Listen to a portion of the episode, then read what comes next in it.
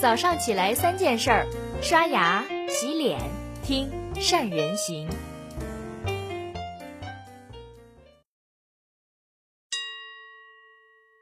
大家好，我是善人。国庆的七天长假，出国旅游的人那一定是非常非常多。有很多国人出国旅游都喜欢去邻国的日本。我自己呢，在去年底也去过，我考察过那里的一些制造型企业，不得不说，日本。确实是一个值得一游的国家。我在那次的考察团里，有个项目让我印象特别深刻，就是探访日本的一些百年老店。去过日本的人，特别是去过东京、大阪这些城市的人，都能在不知不觉之间会发现，走进去了一家又一家平淡无奇的店铺。比如说糕点店，居然有一百多年的历史。根据日本有关的专家考证，日本百年以上的老店。有两万六千多家，占全世界百年老店的百分之八十。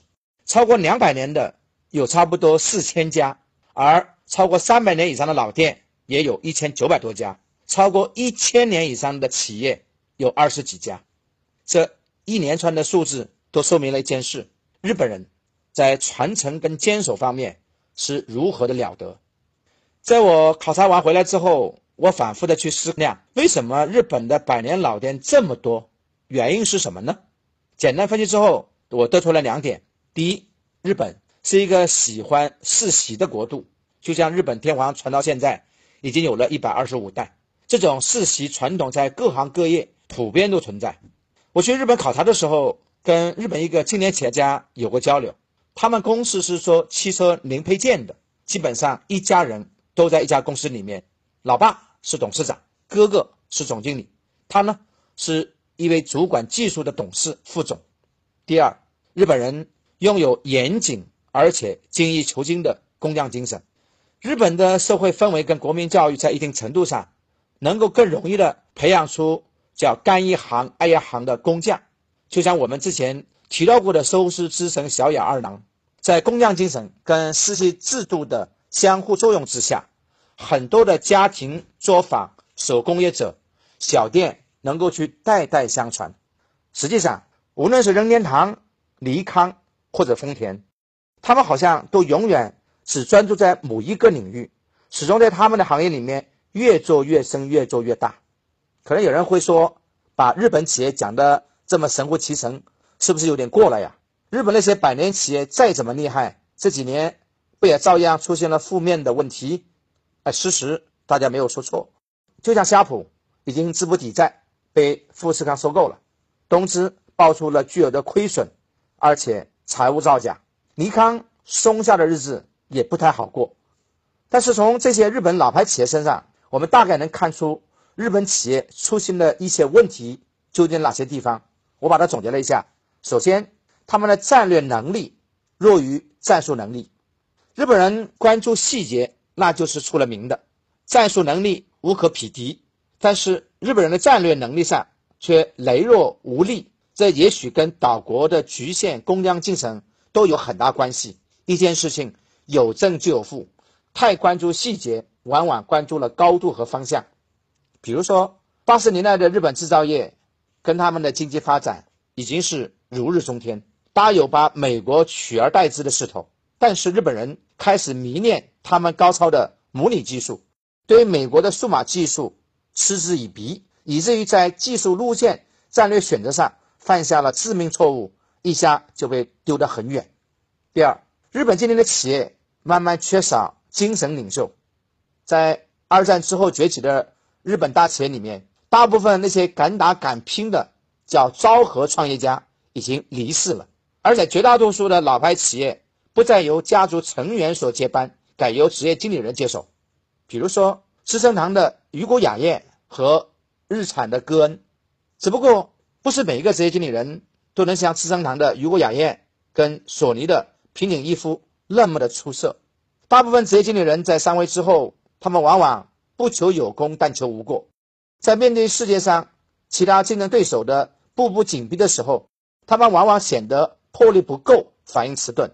就像夏普，他们的精神不仅在经营上无所作为，包括跟富士康交涉当中那经常都是优柔寡断、患得患失。第三，整体信心出了问题。一方面，日本的国内市场规模相对有限，很难支撑日本大企业的持续的成长；另外一方面，日元跟美元之间的汇率受到美国的限制，极大的削弱了日本企业在全球贸易当中的竞争的能力。再加上日本政府在海外的影响力不比从前，也在一定程度上影响了日本企业家的信心。当然，我们讲上面这些，并不能完全的代表日本企业就说已经没落了。在我看来，日本企业有些地方还是特别值得我们这些做企业的学习的。我在东京考察一些日本中小企业的时候，带领我们参观的日本领导说了一段话，让我印象特别深刻。他说：“现在你们中国人真的太厉害了。”学习能力太强了，我们只能不断的创新，不断的专注，才能不被你们所赶超。讲这段话，表面上好像在表扬我们，恭维我们，实际上从另一个方向在说，我们不懂得专注和创新，只会山寨，只会抄袭。确实，今天我们中国的有很多的企业，他们对那些核心技术和设备都是来自于日本，而且今天我们在很多领域还没有。很好的替代品，在国民生活的方方面面也都充斥着日本的技术跟产品。比如说我们经常用的二维码，比如说汽车。即使这几年国货产品不断在技术水平提升，已经做得足够好，但是如果有更多选择的话，我想很多人还会去选择日本产品。不为别的，因为他们的质量、性价比跟品牌，尤其是性能的稳定性。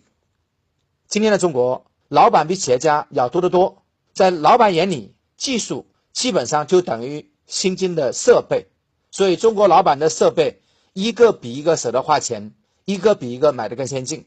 但是他们花钱培训技术员，却经常舍不得。那如果去培训全员的老板，那就是要少之又少。我记得有一次考察一些公司的时候，就听到过这么一个故事：有一位老板花了七百五十万买了一台日本的设备，但是就是舍不得去花另外的四十万去培训一批操作员，结果呢，就让那些半吊子商机操作，尽管设备被那些人所弄坏了，又只能再花五十万去维修。日本人跟中国人不太一样，他们买设备可能会精打细算，但是他们学习技术比较舍得花钱，而且在消化技术方面更舍得花钱跟精力。所以今天的发达跟先进。设备并不是最主要的，技术才是最核心的。技术的关键就是要全面消化和全员去掌握这些东西，不对比我们是看不出来中间的差距的。我们国家这几十年发展特别的迅猛，虽然跑得很快，但我们企业也需要停下来去想一想，看一看我们的不足在哪里，我们距离那些发达国家的同行差距又在哪里？我们必须从膨胀的自我当中走出来，才能见到真我。站在巨人的肩膀上，才能成为下一个巨人。祝福大家！